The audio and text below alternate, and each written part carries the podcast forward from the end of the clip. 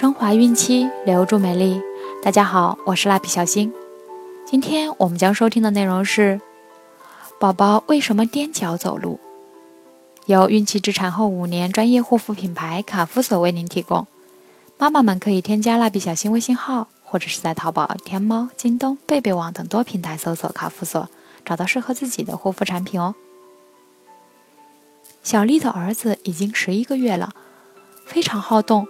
整天爬来爬去的，小丽觉得是时候教儿子走路了，于是每天都抽出时间扶着儿子走路。开始，小丽还很有成就感，可时间长了，她发现儿子在走路时喜欢踮脚，这到底是什么问题呢？是不是儿子的脚出问题了？宝宝走路爱踮脚，有问题吗？一岁左右的宝宝在学走路时，由于脚部发育不完全，力量不足，不能很好的控制身体平衡，而且宝宝年纪小，还不能灵活的控制膝盖和双脚，在走路时会下意识的出现踮脚的情况。但家长不用过于担心，踮脚一般是学步初期的现象，等宝宝走得越来越熟练，这个习惯会逐渐消失。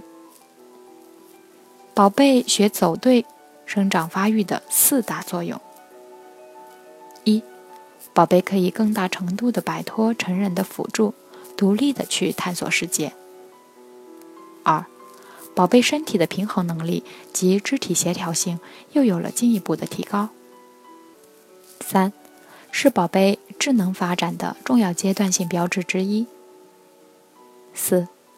能独行的宝贝自信心会很大程度的增强，这对促进宝贝心理发展有重要意义。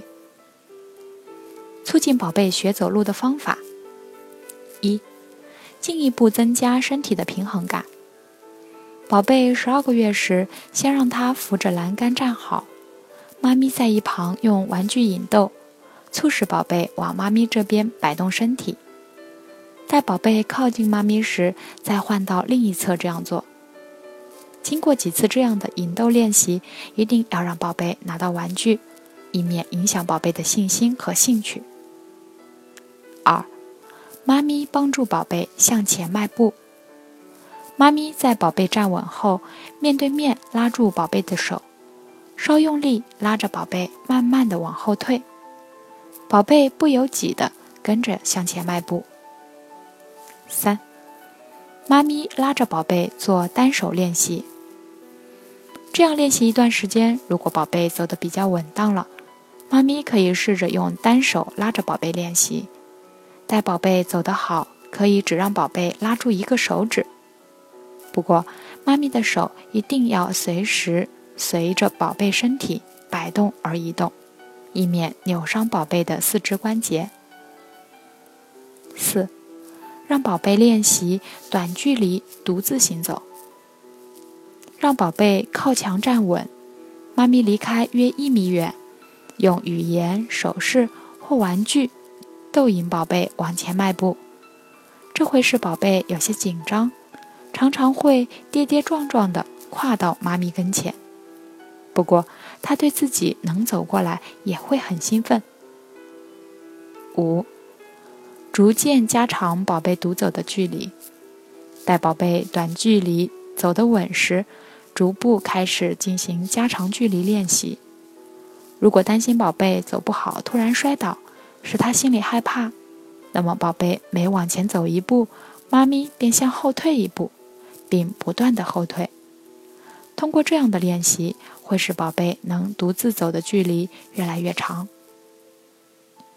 贴心小叮咛。